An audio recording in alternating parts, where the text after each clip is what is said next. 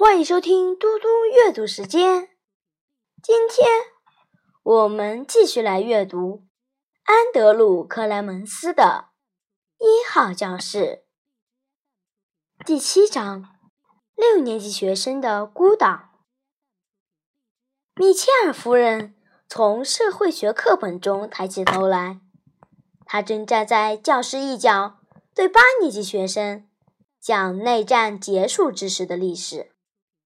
在对面的角落里，四年级学生正在讨论，气氛看似正进行到白热化阶段。卡拉，请大声朗读第四个问题，然后领导大家讨论。我马上就来。米切尔夫人朝四年级的学生走去，她知道出了什么问题，她一直都知道。四年级学生有什么问题？凯文，我不是让你们都默读吗？他把手背在身后，站在凯文面前。凯文说：“嘘，我们就要读到最精彩的部分了，这样阅读更好。”汉娜要表演孩子们爬出火山的这个部分。汉娜抬起头说：“我才不要。”我从来没说过，那样做太蠢了。米切尔夫人说：“够了，汉娜，凯文，我说了要大家都默读，你们就应该照我说的做，对不对？”凯文摇头：“不对，真的，因为汉娜要表演这个部分，这样她就会摔倒，然后我就会出来救她。”这样就没有问题了。我们还有六分钟就要下课了。要是大家都按照我说的做，我们就能读完这个故事了，就快完了。真的就快完了。我知道我们可以读完的，因为问题都解决了。我们要把它当成话剧来演，一切都完美无缺，只是没有谢服。不过没关系啊，我们可以想象嘛，而且就快演完了。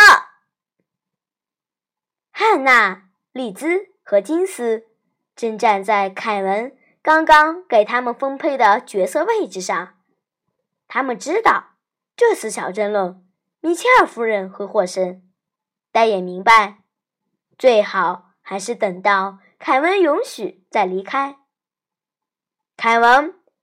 米切尔夫人压低声音：“凯文，合上书本，看着我，看着我的脸，看着我的眼睛，很好。现在，凯文，剩下的故事，我想你们只阅读就好，可以吗？默读。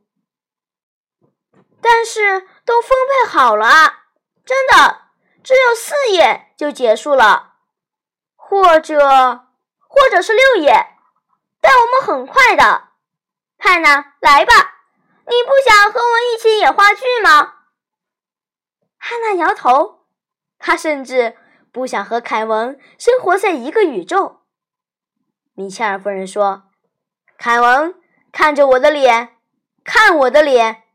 凯文，很好，你必须坐下来读，坐下来阅读剩下的故事。我需要大家都保持安静。”默读，等我给八年级讲完课，好吗？凯文伸手揉揉鼻子，然后擦在裤子上。好吧，不过那样就一点都不好玩了，就像是像是在读单词。米切尔夫人说：“那样就好，因为你们都是优秀的读者。”好吧，凯文说着，转转眼珠。大家都可以坐回自己的小桌子了。现在我们要读完剩下的故事。我们要读啊读啊，一直读到结束。默读，默读，继续默读。米切尔夫人确信凯文会坐回去默读一段时间，于是就回到另一角。那里，八年级的学生正在讨论。但话题并不是内战。坐在大教室靠近中间未知地带的泰德，享受的看着这幕闹剧。他一直看着凯文，接着扭头来到米切尔夫人，重新控制了这群大孩子。于是就回到了自己的社会学作业上。泰德要求坐在大教室的中间区域，那里有许多空出来的课桌。泰德将五张放到一起，摆成五角形，中间位置刚好只够放一张椅子。那是一张旧转椅，是他在一间不再使用的教室找到的教师椅。泰德有一张数学课桌，一张科学课桌，一张社会学课桌，一张阅读课桌，还有一张写作课桌。这里大约有八英尺宽，这是他的指挥中心，是专属于他这个六年级学生的一座小小孤岛。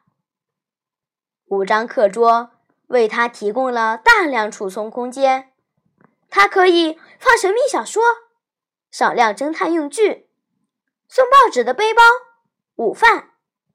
科学课桌里有一部分修理工具。用来预防自行车发生突然事故。另外，还有足够的空间放置那些需要背在手边的各种东西，比如课本。一号教室有点类似一间大水族馆。泰德观赏着其他鱼类，从来不知疲倦。五张课桌面朝不同的方向。根据事情发展的具体方位，他决定坐哪张课桌。正中间的位置也让泰德有机会实践怎样去观察人。他经过所有的福尔摩斯探险故事，了解到出色的侦探几乎一直在观察和倾听，学习关注重要细节，然后。将之记录在案。在一号教室，泰德学会了如何在别人不发觉的情况下进行观察。这项本领对泰德来说总能派上用场。有时，他坐的离卡拉和琼安较近，以练习窃听技巧。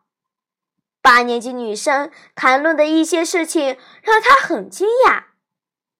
在写作课桌里的一本红色顶级机密手册中，泰德为一号教室的每个学生都备有档案，甚至包括米切尔夫人在内。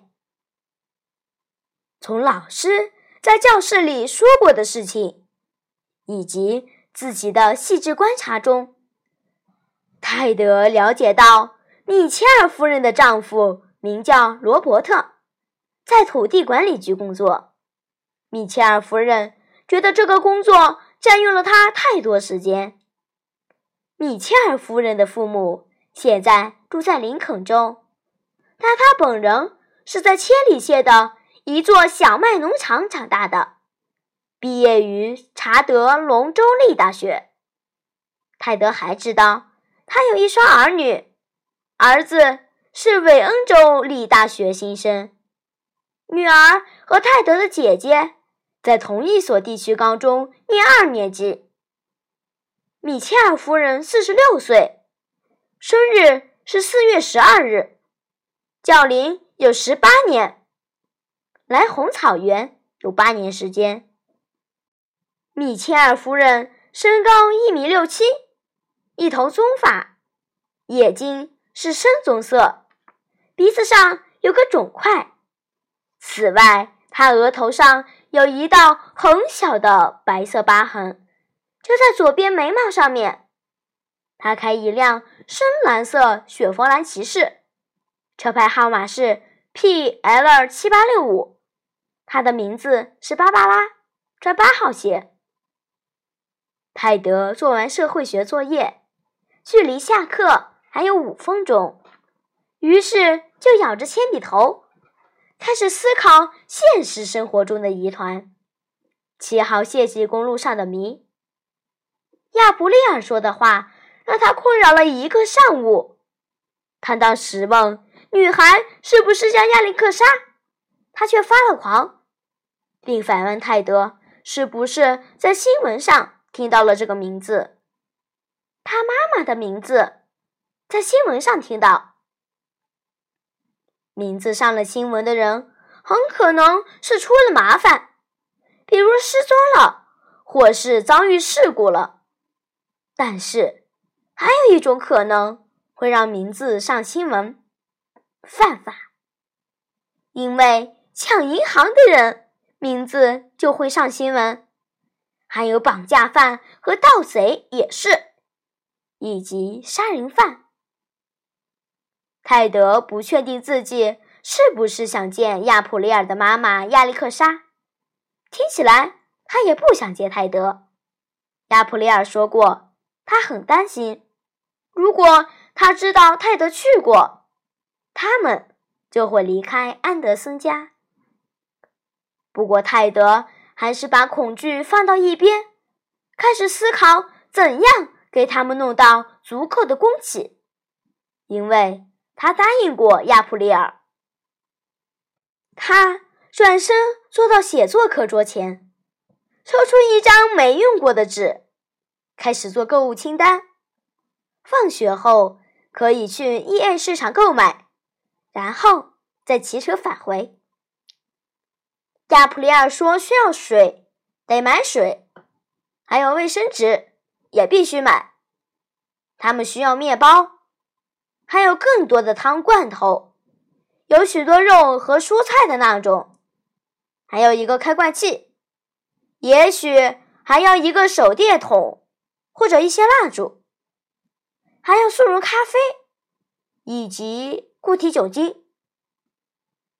泰德知道固体酒精，因为他们家曾经去希尔顿夏日酒店吃过周日自助餐，当时。他问大厨要了一些火苗很小的酒精罐，放在托盘下。购物清单也看着越来越长。泰德突然明白过来，三个人的早中晚餐，也就是一天九份饭，数量相当大。